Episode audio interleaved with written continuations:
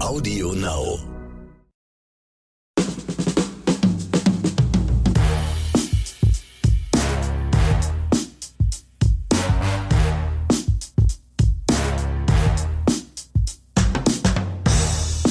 Kommen wir zu unserem nächsten Patienten. Guten Tag, Herr Rüsch, 28 Jahre alt, immer noch leichten Husten. Wie geht's Ihnen heute? Ähm, äh, ehrlich gesagt, immer noch nicht so besonders prickelnd. Also Oh, diese Sache zieht sich echt in die Länge, muss ich wirklich sagen. Das heißt aber auch, meine Therapie schlägt null an. Habe ich ja letztens gesagt, deine Therapie ist gelinde gesagt für den Arsch. Gut, dann Ja? verlegen wir Herrn Rüsch mal in ein anderes äh, Krankenhaus, das bringt hier nichts. Und damit herzlich willkommen zu Oscars von Himbeeren. Ja, ihr seht, ähm, Ronny hat immer noch leichte äh, Nachwirkungen von äh, Corona. Deswegen, ne, ihr hört mal in den äh, letzten Podcast Dit und Dato Dittrich, da gibt's nähere Informationen. Heute werden wir ihn aber mal wieder schön ablenken und uns auf das konzentrieren, was wir am besten können. Filme, Serien und alles, was dazugehört. Und man hört es auch an der Stimme, nicht? Ja. Also ich ich habe letztens in den Podcast auch noch reingehört und man, man hört es an der Stimme. Auch die Stimme ist echt also beeinträchtigt von der ganzen Geschichte, nicht? Ja. Man merkt es aber auch äh, stimmungsmäßig. Du bist ja einer, ne, der für seine Sache auch immer brennt, aber äh, das, so eine Krankheit zieht einen ja auch so ein bisschen Ja, ja, stimmungsmäßig immer ein bisschen runter, genau. was aber völlig okay Ja, ist. okay, Das aber das würde ich aber mehr, mehr, mehr auf meinen Gesprächspartner äh, projizieren, kann auch möglich die sein. Krankheit. Also, ja, ich ich hole ja die Leute generell immer irgendwie runter, offenbar.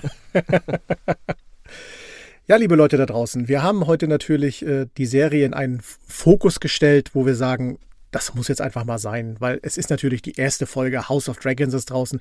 Deswegen wird es von unserer Seite heute einen großen Part geben, wo wir über, ein bisschen ausführlich über die Sache reden werden. Warnung schon mal vorab, es wird ein wenig gespoilert in der ganzen Geschichte. Also wer die Folge vielleicht noch nicht gesehen hat, sollte sich überlegen, ob er dann hier weiterhört. echt, Aber wieso, wieso willst du spoilern? Na, nicht im großen Stil, aber so ein paar Okay. Dinge, damit man versteht, wie ich äh, Sachen meine, glaube ich, Okay. sind dann Leute, aber ihr merkt ja wieder, da wird wieder die Spreu vom Weißen getrennt. Der Fachmann macht eine Kritik, ohne zu spoilern und der hier der, der möchte gern Kritiker, der spoilert natürlich. Aber gut, wir wissen es. Entschuldige mal, du bist, du bist ja schon uralt, so lange wie du schon Kritiker bist. da- Ich bin ja noch. Ich habe zwar Corona, aber ich bin, nicht, bin, bin deswegen nicht blöd, ja. Ihr merkt schon, ne, da hat er wieder eine große Klappe. Wir verlegen ihn doch nicht, der kriegt noch weniger. So sieht's aus. Ja, aber Ronny, du hast auch trotzdem äh, noch einen Oscar mitgebracht, natürlich. Wie soll es auch anders sein, weil du hast dir ja die Zeit Ja, genommen, egal wie schlecht es Der dir geht. und Fachmann hat trotzdem noch einen. Oscar dabei. Der ruht hier nicht auf äh, House of Dragons, Dragons aus. So, und bevor er hier noch weiter rumschwadroniert und äh, mit keine Ahnung was um sich schmeißt, würde ich sagen, lass die Bimmel läuten und dann geht's hier ab.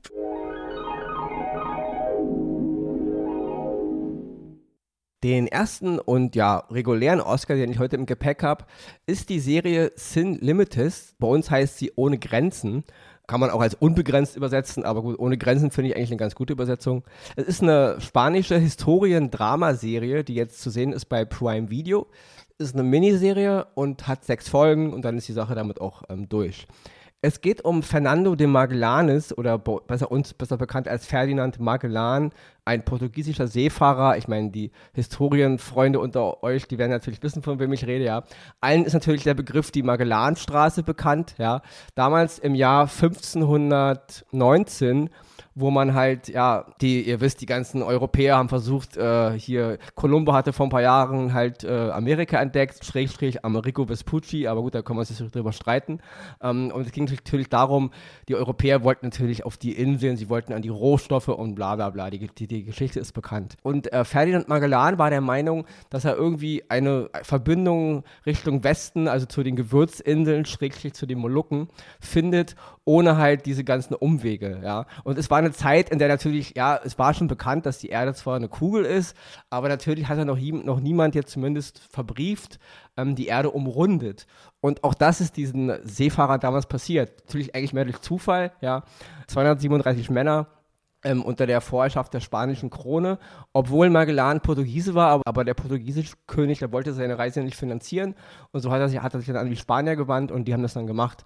Und die sind eigentlich losgefahren, um halt diese Westroute zu finden zu den Gewürzinseln und haben dann eben durch, ja, die, die wirklich, das ging über mehrere Jahre, das war eine ganz, ganz große Odyssee und haben dann im Grunde mehr durch Zufall zum allerersten Mal die Erde umrundet. Ja?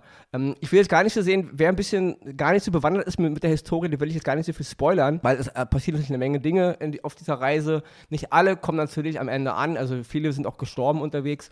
Und der Grund, warum ich aber die Serie empfehle, ist, sie ist jetzt nicht so perfekt von der ganzen Art. Also, sie hat kleine Schwächen in der Dramaturgie und auch die Special Effects sind jetzt nicht High-End. Also, da ist der ist von den Amerikanern mehr gewöhnt, nicht?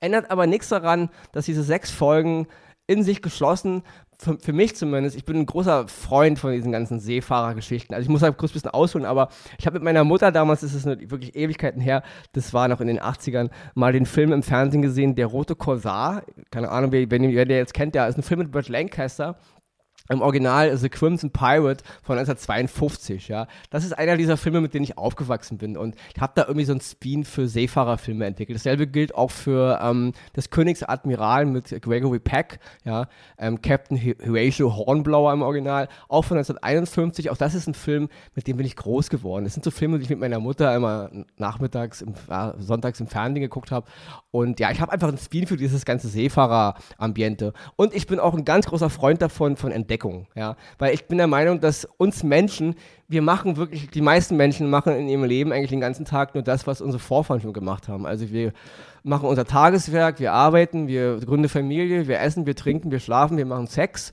und irgendwann sind wir tot, ja. Der Unterschied natürlich zu dem, was im Grunde auch Tiere also nicht machen, ist eben, dass wir entdecken dass wir neue Dinge machen, wie eben irgendwas besteigen oder wie eben zum Mond fliegen oder wie eben ein Schiff bauen und einfach mal aufs Meer hinaus segeln und zu gucken, ob man wirklich am anderen Ende runterfällt. Ja? Nicht immer nur, klar, finanzieren, finanziert werden die Sachen immer von Leuten, die natürlich Geld haben. Das heißt, von Königen und Politikerinnen, die natürlich nur wieder ihre eigenen Interesse und ihre Gier im Blick haben. Aber die haben nun mal die Kohle. Ja? Aber die Leute, die natürlich dann, die Entdecker, die halt vordringen, ja, Männer und Frauen, die sagen, ich will wissen, was da ist, ich will wissen, ob man da hinkommt. Ja? Das ist eine Sache, die uns Menschen auszeichnet, ja, und die uns eben auch unterscheidet von den Tieren, die einfach nur ihrem biologischen Zyklus folgen ohne zu wissen, was ist die Welt, wo ist die Grenze, wo kann ich hin. Ja? Deswegen habe ich einen Spin für. Und deswegen empfehle ich auch die Serie Sin Limited, schrecklich ohne Grenzen, zu sehen bei Prime Video. Ich finde, es ist mal wieder so eine Serie, ähm, die mich ja mal wegholt von diesem ganzen üblichen Gedöns heute. Fantasy und Ritter und Science Fiction und Crime und dieses Ganze. Mal wieder was, was Oldschool-mäßiges, eine Seefahrergeschichte. In der Hauptrolle ist äh, Rodrigo Santoro, ein brasilianischer Schauspieler, den die meisten natürlich als äh, König Xerxes in 300 kennengelernt haben, 2006 der so brachial ja, fast übermenschlich daherkam. Ja. Er hatte auch mal eine Folge in Lost, eine der besten Lost-Folgen überhaupt. Und ähm, die Serie Westworld, die ich auch mal demnächst besprechen will. Auch hier spielt er mit einer der Nebencharaktere. Und noch zu erwähnen ist Alvaro Morte, den kennen die meisten als der Professor aus der spanischen Netflix-Serie Haus des Geldes. Haus des Geldes finde ich jetzt nicht so prickelnd, aber diese beiden Männer spielen halt die Hauptrollen in dieser Serie. Und ja, beide sind super. Ja. Also ich, ich will mich gar nicht jetzt entscheiden, wer besser ist, weil sie beide tragen die Serie, sie, die sind halt die, die, der Maincast Sie sind, sind die beiden, ja, die Pole, die, die, der, sag ich mal, der, der Captain und sein, sein erster Offizier, so wie bei ja, Nummer 1. Ja. oder so. Genau, ja, also das ist so gut gemacht und das ist wirklich die Spannung auch zwischen den beiden und die ganzen Geschichten um sich herum. Und äh, Santoro und Morte spielen das wirklich super, ja. Auch gerade Santoro kann ja mal zeigen, dass er wirklich ein hervorragender Schauspieler ist, ja. Er wird oft immer nur so besetzt wegen seiner Optik, weil er ist wirklich ein hübscher Mann, muss man das, also oh, Richard Ronny muss sagen, ein barbarst hübscher Mann, ja, um auch mal wieder das Wort brachial zu benutzen, ja. Ein brachial hübscher Mann, Rodrigo Wunderbar. Santoro, ja. ähm, deswegen, er spielt hier wirklich hervorragend, ganz, ganz toll. Und äh, Alvaro Morte eben auch. Äh, Regie äh, noch zu erwähnen ist Simon West. Den haben die meisten natürlich kennengelernt damals 1997 mit seinem Regiedebüt. Er kam vom Werbefilm Con Air. Kennst du bestimmt Con Air? Einer natürlich. deiner Favorite-Filme vermutlich mit Nicolas Cage sowieso. Ne? Und natürlich 2001 Lara Croft Tomb Raider, den ich auch super fand. Ja, mhm. also das sind so die beiden großen Filme, die ich jetzt mal mit Simon West in Verbindung bringen würde. Und er hat bei dieser Serie alle sechs Folgen die Regie geführt und auch das ist alles gut, ja. Also eine rundum gelungene, nicht perfekte Serie, auch von den Special Effects kann man gar nicht hinter Abstriche machen, ändert aber nichts daran. Sechs Folgen von Sin Limited ohne Grenzen kann ich nur empfehlen, gerade wer ein Spin hat für, für Seefahrergeschichten und bitte ein bisschen, es ist natürlich, es ist nicht alles verbrieft, es ist auch viel bisschen fiktional aufgebaut, schon umgeändert, ändert aber nichts daran, die Quintessenz stimmt, das Feeling stimmt, die Idee stimmt. Mir hat es gefallen, sechs Folgen zu sehen bei Amazon Prime, meine erste Oscar-Empfehlung. Kurios, du sprichst die ganze Zeit und plötzlich ist der Reiz weg. Ne? Dann geht's, ja, ja, ja dann geht's. Cool. Die erste Episode House of Dragon ist draußen und es wurde natürlich groß angekündigt, zu sehen bei Sky, sei natürlich noch gesagt. Für alle, die es tatsächlich noch nicht wissen sollten, es ist eine Prequel-Serie zum Fantasy-Epos Game of Thrones, das aus der Feder von George R. R. Martins natürlich stammt. Und ähm, ja, es ist natürlich, äh, wir haben ja schon viel über Game of Thrones in der Vergangenheit gesprochen. Staffel 1 bis 7 großartig, Staffel 8 kannst du in der Pfeife rauchen, muss man nicht drüber reden. Und natürlich geht man an die Serie House of Dragons mit einer großen Erwartung ran, weil man ja irgendwie dann doch möchte, dass es sich anfühlt wie Game of Thrones oder man irgendwie abgeholt wird. Und wir beide hatten ja schon in der äh, Vergangenheit oft dann so, äh, so naja, kritisch draufgeblickt wie, äh, mit Blick auf andere Serien, auf andere Genres, die äh, ja in den letzten sich Jahren sich nicht unbedingt mit äh, Ruhm bekleckert haben und hatten da so ein bisschen Befürchtung. Ich für meinen Teil muss sagen, ich war sehr positiv überrascht nach der ersten Folge. Ich äh, reiß mal kurz ab. Es spielt 172 Jahre vor Daenerys Targaryen und Co. Und äh, anders als in der ersten Episode von Game of Thrones wird man hier mit einer Off-Stimme begrüßt, die einem so ein bisschen in den ersten Minuten was erzählt, wie es halt äh, zu den Geschehnissen und zu den Konstellationen äh, gekommen ist, wie es gekommen ist. Das, da hatte ich erst so gedacht, oh, fangen die jetzt sowas hier wie den Herr der Ringe oder solche Geschichten an? Sei vorweg gesagt, war okay, konnte ich dann am Ende, am Ende der Folge gut mitleben. Und man wird sofort ja in so eine Game of Thrones Welt wieder reingezogen. Ich fand die Bilder, die Atmosphäre, alles drumherum, auch die Musik, das hat mich sofort wieder gepackt. Da hatte ich auch so leichte Gänsehaut und habe mich gefühlt und gesagt, okay, das geht in eine gute Richtung. Auch die Geschichten, die erzählt wurden. Man hat ja die Befürchtung, geht das direkt los mit großen Schlachten und alles Mögliche. Nein, man wird für, für mich, für mein Empfinden gut abgeholt in diese ähm, Geschichte des House of Dragons, der Targaryens reingeführt mit kleinen Hinweisen aber immer wieder auf Game of Thrones bezogen. Da sei zum Beispiel, dass Namen genannt wurden von Häusern, die man aus Game of Thrones schon kennt, die aber da eher noch eine kleine Rolle spielen. Das eine oder andere Banner, was man sieht, das erkennt, erkennt man sofort wieder aus Game of Thrones. Und das finde ich gut gemacht. Man wird nicht sofort überflutet, man wird so äh, Stück für Stück herangeführt. Auch von der ja, Brutalität, so ist es man tatsächlich so, wie man es bei Game of Thrones gewohnt ist, allerdings eher primär Richtung die Staffeln so ab vier und weiter. In den ersten drei Staffeln fand ich noch, da war das alles noch sehr sehr, wie hast du es immer gesagt, sehr mystisch, sehr zurückgezogen. Da hat man sich immer darauf hingearbeitet.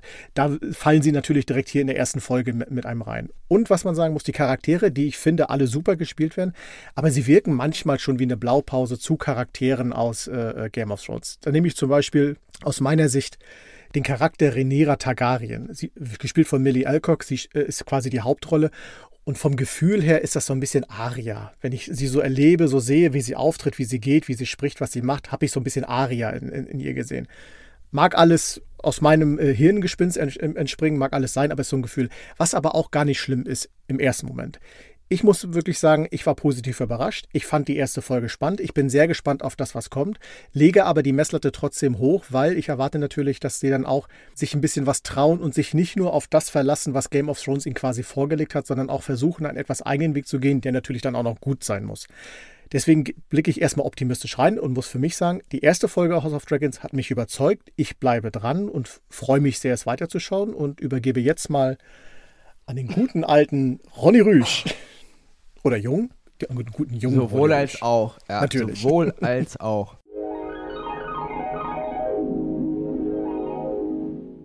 Ja, also gut, Leute. Ich fange mal jetzt ganz bescheiden an. Ich versuche mal jetzt im Fahrwasser von Ex ein bisschen mitzuschwimmen. Prinzipiell sehe ich es genauso wie du. Also sie machen im Grunde mit der ersten Folge nicht viel falsch, ja. Aber das ist auch schon, kommen wir dann aber auch gleich zum Kritikpunkt. Sie versuchen, wie du schon gerade sagtest, es tut überhaupt nicht Not, die Leute, Leute darauf hinzuweisen, Leute, hier ist jetzt wieder Game of Thrones, ja, Schrägstrich House of the, House of the Dragon.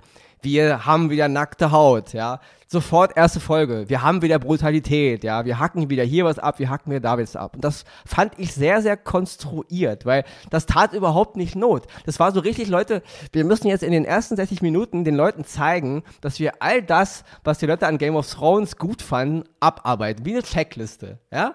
Wir brauchen die Locations, wir brauchen die Namen, wir brauchen die Drachen, wir brauchen das Flair, wir brauchen ein bisschen das, wir brauchen Sex, wir brauchen Brüste, wir brauchen nackte Körper, wir brauchen Brutalität, wir brauchen Köpfe, wir brauchen Hände, Glieder, die rumliegen. So. Das ist so wirkt, weil es, diese ganze Szene tat im Grunde gar nicht Not. Und ich muss auch ehrlich sagen, für Game of Thrones Verhältnisse sah es auch sehr, sehr gore-mäßig billig aus. Es sah aus wie Gummi, Gummihände, die rumlagen, Gummibeine. Es hatte für mich nicht diesen, diesen Grusel, diesen harten Gore-Effekt, wie die Serie es damals hatte. Und das nächste ist nämlich auch, warum meiner Meinung nach Game of Thrones so gut funktionierte über die Jahre, war, ich muss dazu sagen, Leute, ich bin Game of Thrones eingestiegen Ewigkeiten, bevor es zum Main Event wurde. Ja, ich bin Staffel 4 ausgestiegen, weil es mir zu Main Event wurde und mich zu viele Leute, die meiner Meinung nach keine Ahnung haben von guten Serien, auf einmal auf der Arbeit und im Freundeskreis mit Game of Thrones zugequatscht haben. Und ich dachte, was willst du mir denn jetzt bitte erzählen? Ja, das hat mich so genervt, dann bin ich ausgestiegen, weil Game of Thrones funktionierte meinetwegen deswegen so gut, weil es so ruhig und klein anfing. Wir erinnern uns, erste Folge Game of Thrones, ja, erste Staffel, erste Folge. Wir erlebten diese schwarze Wache, Leute, ja, hinter der Mauer. Es gab diese, diese ersten weißen Wanderer-Szenen, ja. Auch da schon sehr die Brutalität, aber das funktionierte aufgrund der ganzen Geschichte. Und dann wurden wir langsam in die Welt von Westeros eingeführt, über die Starks, ja, bis wir dann irgendwann wirklich mal in Königsmund waren und diese ganzen, diese ganzen Dimensionen hatten, hat das Ewigkeiten gedauert. Und jetzt, jetzt hat man natürlich den Druck, man fängt sofort an in Königsmund, Haus Targaryen, man sieht gleich Drachen und, ja, und Königshäuser und der eiserne Thron und alles ist größer, alles ist schöner. Und wie du schon sagtest, eine Stimme aus dem Off erklärt mir erstmal die Welt, genau. Das ist nämlich genau das Problem, was damals Peter Jackson hatte mit äh, Herr der Ringe. Wie fangen wir den Herr der Ringe an? Natürlich nur mit, einer Stimme aus dem Off, die uns das Universum erklärt. Und deswegen, das, ich verstehe die Macher, sie setzen auf Nummer sicher. Aber das ist natürlich wieder auch Malen nach Zahlen. Ja? Man will keinen Game of Thrones-Fan verprellen. Kein. Ja? Weder von links noch von rechts noch von der Mitte. Und deswegen macht man so eine Art Checkliste, das muss rein, das muss rein, das muss rein, das muss rein. Fand ich okay beim Gucken. Hat es mich jetzt umgehauen? Nö, hat es mich nicht. Ja? Wenn ich das jetzt im Gegensatz vergleiche mit der allerersten Folge von Game of Thrones, ist die tausendmal besser als diese Folge hier. Sie macht nichts falsch. Leute, versteht mich nicht falsch, ja? Sie macht nichts falsch. Sie, sie präsentiert mir Game of Thrones, Haus Targaryen, 142 Jahre vorher. Die Geschichte ist allgemein bekannt, also es ist nicht so, dass die Fans nicht, nicht wissen, was da abgeht, ja. Das ist alles ganz nett.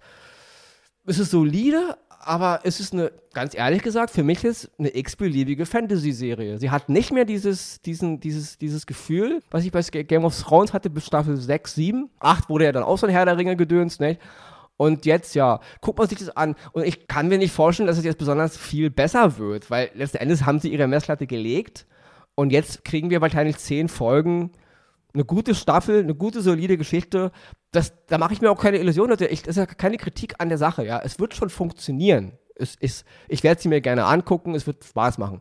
Aber es ist einfach nur wieder HBO, Schrägstrich, andere, die da noch mit dranhängen, bis Sky halt, brauchen im Grunde Content. Man will die Franchise weiter ausbauen, man will die noch ein bisschen die Kuh melken.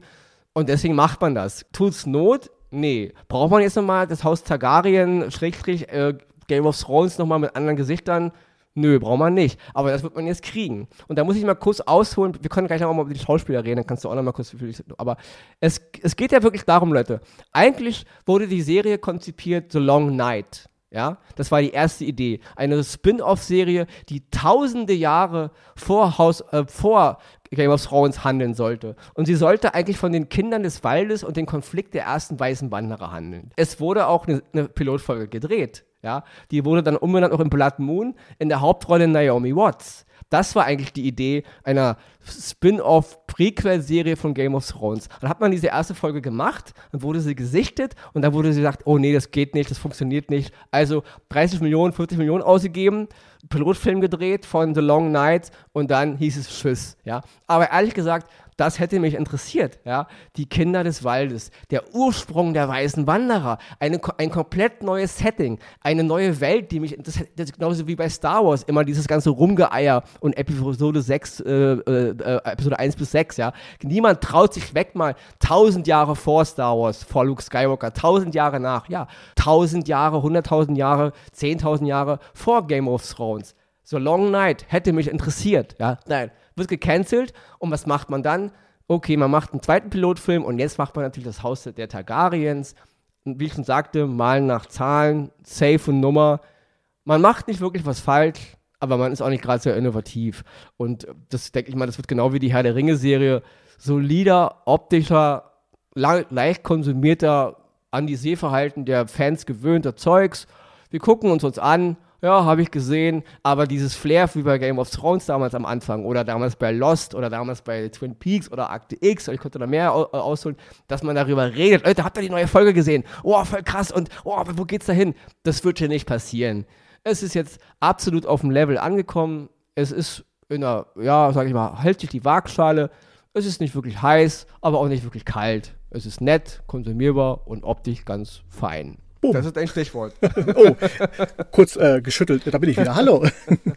ja, wir wollten ja noch kurz über äh, einen oder anderen Schauspieler reden. Was mir sehr gut gefallen hat an der Serie, ist dieses Spiel zwischen Matt Smith, der den Damon Targaryen, das ist der Bruder vom König Viserys, spielt, und äh, der Rhaenyra. Die beiden, die ja vermutlich, so lässt es sich ja optisch, deswegen war hier auch mal eine Spoilerwarnung, man kann ja davon ausgehen, dass die beiden noch aneinander geraten werden aufgrund der Interessen, die äh, beiden dann am Ende haben. Aber so in der ersten Folge fand ich diese Harmonie, äh, diese Harmonie, die eigentlich zwischen beiden waren, obwohl es eigentlich keine Harmonie war, aber eher so dieses, ich weiß gar nicht, wie soll ich sagen, kumpelhafte zwischen Onkel und Nef äh, Nichte, äh, das hat mir gefallen. Und beim Damon Targaryen muss ich sowieso sagen, der hat für mich am meisten herausgestochen, weil er so als Charakter einfach da war, auch vom, äh, wie er äh, ähm, sprachlich, synchronisch und textlich dargestellt wird. Das hat mich überzeugt. Obwohl auch da, muss ich sagen, sehe ich so ein bisschen äh, Jamie Lannister in so, so ein bisschen seiner Fassade vom Verhalten her. Trotzdem, sie kriegen alle eine Chance, und das ist ja auch selbst gesagt. Es ist eine Serie, die wird sich beweisen müssen. Sie wird es aber schwer haben, sich zu beweisen, weil der Anfang ist gemacht. Es ist gut gemacht, es ist aber auch nicht überragend und es ist auch nicht, dass, wie du schon sagtest, dass man rausholt und sagt, hast du das unbedingt gesehen? Da gibt es andere Serien, die im Moment oder andere Filme, die im Moment eher im Vordergrund stehen warten wir es ab. Wir haben ja noch ein bisschen Zeit und jede Woche kommt eine neue Folge und ich bin gespannt und wir werden mit Sicherheit noch mal in der Hälfte darüber reden und dann schauen wir mal, wohin der Weg der Drachen so führt. Ja, ich finde sowieso, also die Schauspieler sind eigentlich ganz gut. Da muss ich natürlich aber noch einen hervorheben, den muss ich wirklich erwähnen, das ist äh, Wise Ivans. Ja, der spielt den Otto Hohenturm, also ah, die ja, Hand, genau. Hand des Königs. Sowieso ein absoluter, das ist wirklich, der Typ ist absolute High-End-Schauspielkunst, ja. Der kann alles spielen. Von dem Dödel in Notting Hill, ja, bis zum eiskalten Killer in äh, Hannibal Rising, ja. Also ein ganz, ganz krasser Schauspieler, ja. Auch noch ähm, Paddy Considine zu erwähnen, der spielt König Viserys Targaryen der spielt halt den, ja, den aktuellen Boss jetzt da. Und wie du schon eben sagtest, Matt Smith, sein, sein Bruder.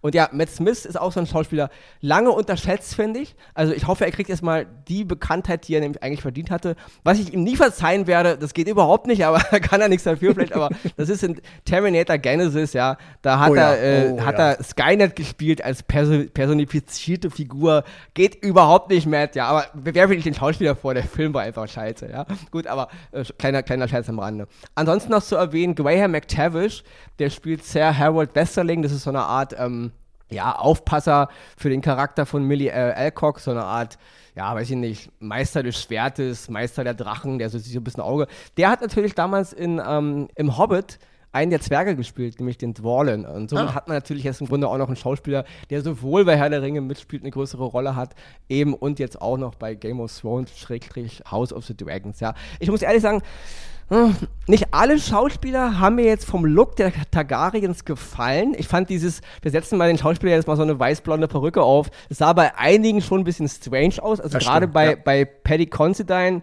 hat jetzt, ich, ich, hatte die Targaryens immer so ein bisschen so eine Art, so, so ein Style irgendwie. Das wurde ja nur von den beiden Schauspielern aus Game of Thrones ein bisschen vorgegeben, von e-, Emilia Clark und, und äh, ihrem Bruder, also der, der ihren Bruder gespielt hat. Und ähm, ja, fand ich ein bisschen komisch. Jetzt kann im Grunde jeder, egal wie man jetzt von der Physiognomie aussieht, im Grunde ein Targaryen sein. Das ist ja, weiß ich nicht. Fand ich ein bisschen störend, ehrlich gesagt. Sah mir dann oft schon echt nach krasser Perücke irgendwie aus und das wirkte ein bisschen strange, ja. Aber ist nichts gegen die Schauspieler, die machen alle einen hervorragenden Job. Ja, ich bin trotzdem jetzt gespannt, wo die Reise hingeht, auf jeden Fall. Da kann ich mich dir auch nur anschließen. Aber es war nicht der große Wurf, den ich erwartet habe, nicht? Es war nicht jetzt, wo ich sage, okay, weil ganz ehrlich, Leute, HBO ist bekannt für ja, Innovation, ja. Und jetzt macht man hier wirklich, ein, es ist wahrscheinlich die erfolgreichste Serie, die sie je hingelegt haben, Game of Thrones. Und jetzt will man natürlich niemanden verprellen. Und so wirkt es halt auch ein bisschen, nicht? Also, ja, wie gesagt, sie machen nicht wirklich etwas falsch, aber sie machen auch nicht wirklich irgendwas Besonderes. Es ist einfach nur Standardkost. Gut. Trotzdem gibt es einen Oscar. Ja, und, den gibt's schon, den gibt's so, schon. Ja. Genau. Und äh, wie es sich natürlich für eine gute, erfolgreiche Serie hier, äh, nicht Serie, für einen guten, erfolgreichen Podcast hier gehört, so ist richtig, haben wir jetzt natürlich auch noch äh, eine grandiose Himbeere und ich kann euch sagen, Ronny hat noch gerade einmal richtig gegurgelt, sich, macht sich bereit. Ich lehne mich kurz zurück, genieße meinen Apfelkuchen, weil das, was jetzt kommt, hat es komplett verdient. Und ich würde jetzt mal sagen, wir sind dicht dran bei Ronny on Fire. Viel Spaß dabei. Ja, ich muss mich aufgrund meiner Corona-Erkrankung und den Nachwirkungen jetzt natürlich ein bisschen zurücknehmen, weil ich merke auch schon wieder, wie mein Körper so in Wallung gerät. Also mir ist echt heiß, ja, und ich schwitze. Und ich muss auch wirklich meine Hustenreiz unterdrücken. Dennoch muss ich natürlich jetzt ein bisschen, ich versuche mich im Zaum zu halten, Leute. Leute, ja. Es geht um die Serie Cleo, jetzt zu sehen bei Netflix. Es sind acht Folgen, ist eine deutsche Serie, also eine deutsche Netflix-Produktion. Und sie wird größtenteils mal wieder in den einschlägigen Magazinen und Portalen, ja, sie wird mal wieder gelobt, ja. Und ich muss ehrlich sagen, Leute, ähm, was läuft falsch eigentlich mal Leute, es ist nicht einfach, einen Film zu machen. Es ist nicht einfach, eine Serie zu machen. Das ist mir schon klar. Aber wer sich das als Beruf aussucht, wer sich als Autor, als Regisseur und als Schauspieler und innen natürlich alle, ja, da sagt, ich will das damit mein Geld verdienen. Ja, ihr wollt Leute unterhalten, ihr wollt Leute belehren, ihr wollt Leute aufklären.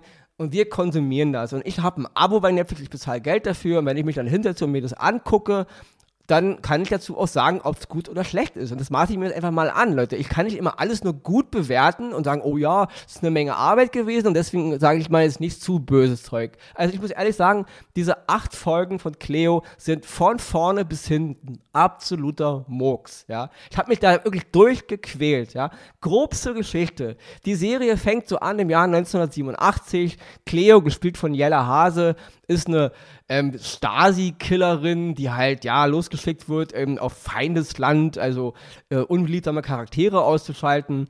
Dann gibt es halt ein, so eine Art Komplott gegen sie. Sie wird irgendwie dann ins Gefängnis geworfen und dann hat sie ein bisschen dramatisches Schicksal.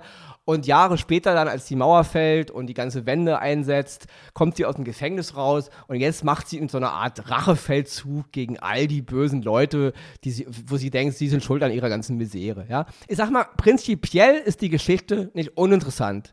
Eine Ex-Stasi-Auftragsmörderin, Profikillerin, die jetzt im, Wende, wo alles auseinanderfällt, ähm, ja, aus dem Gefängnis kommt und jetzt versucht so eine Art Rache. Finde ich prinzipiell als Idee nicht schlecht. Nur, was die Hauptverantwortlichen, die kreativen Hauptverantwortlichen, und ich nenne sie mal jetzt kurz, ja, Hanno Hackford, Richard Kropf und Bob Konrad, ein gefeiertes deutsches Autorinnen-Team, die sich aufgrund ihrer Vornamen Hanno, Richard und Bob als auch Haribo-Autorenteam bezeichnen. Ja, und Leute, und genauso schreibt ihr nämlich auch, ja, wie eine bunte Haribo-Tüte. Sie haben Serien gemacht wie Four Blocks, das war gar nicht so verkehrt zur zweiten Staffel fand ich es auch nicht mehr so doll, aber das kann man noch als gute Serie ähm, ähm, gerne einen Haken hintermachen. Para, wir sind King, würde ich auch noch einen Haken hintermachen. Und jetzt haben sie anscheinend die, die Du darfst-Karte und kommen jetzt mit ihrer Netflix-Serie Cleo daher. Ja? Und das Haribo-Autorinnen-Team feiert sich natürlich als neue, deutsche, innovative, wir haben es voll drauf. Und Leute, erstmal ganz ehrlich, mal ein Gruß an das Haribo-Autorinnen-Team. Ja?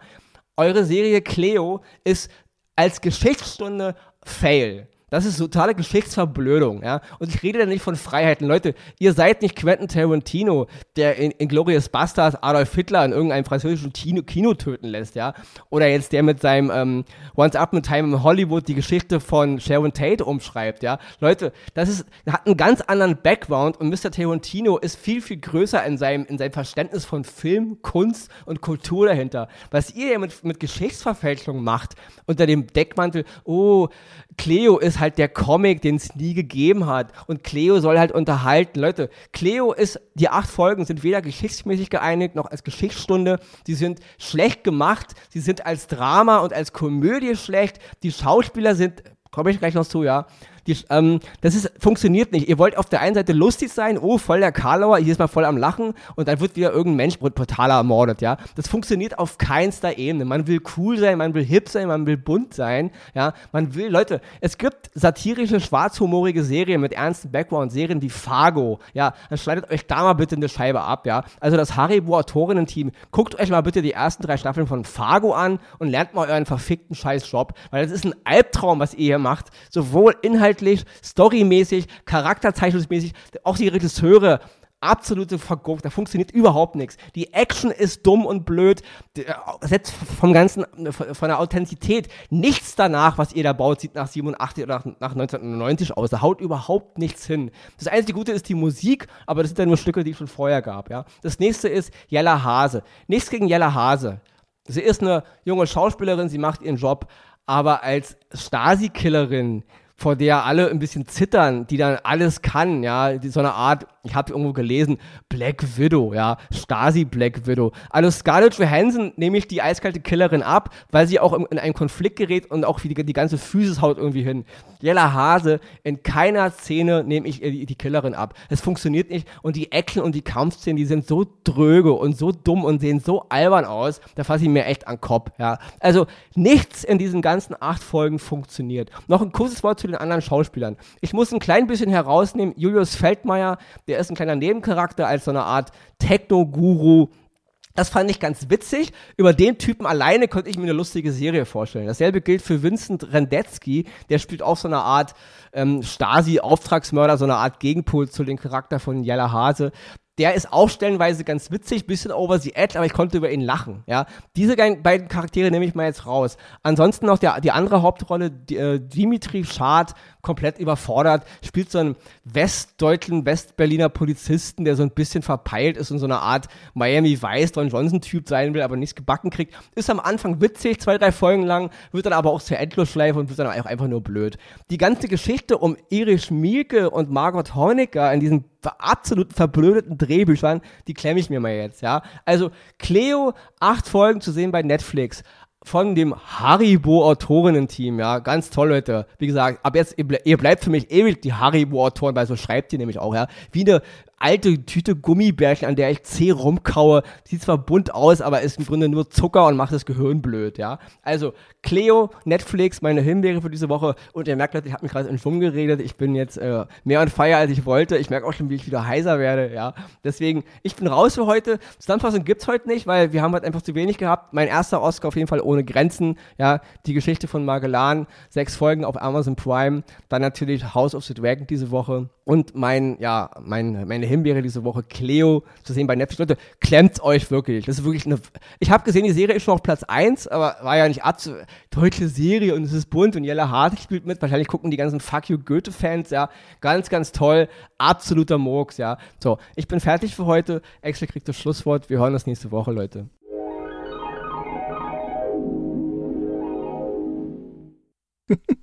Leute, wir müssten eigentlich mal das aufnehmen, was wir kurz bevor wir so die Aufnahme starten, immer besprechen. Ey, heute mal 20 Minuten, ja, gibt ja gar nicht so viel zu besprechen, das kriegen wir hin und dann, bäm, haut er wieder einen raus hier. So muss das sein, sehr anständig. Dafür hört ihr ja gerne Oscars und Himbeeren. Ich übrigens auch, also ich höre mir das auch selber tatsächlich immer an. Klingt das wieder zu selbstverliebt? Keine Ahnung. Liebe Leute da draußen, es ist immer noch Sommer, genießt ihn weiter, schaut fleißig Filme und Fernsehen, wir tun's auch. Bleibt uns treu, bleibt gesund, cremt euch gut ein und wir hören uns nächste Woche hier wieder bei Oscars und Himbeeren. Adios!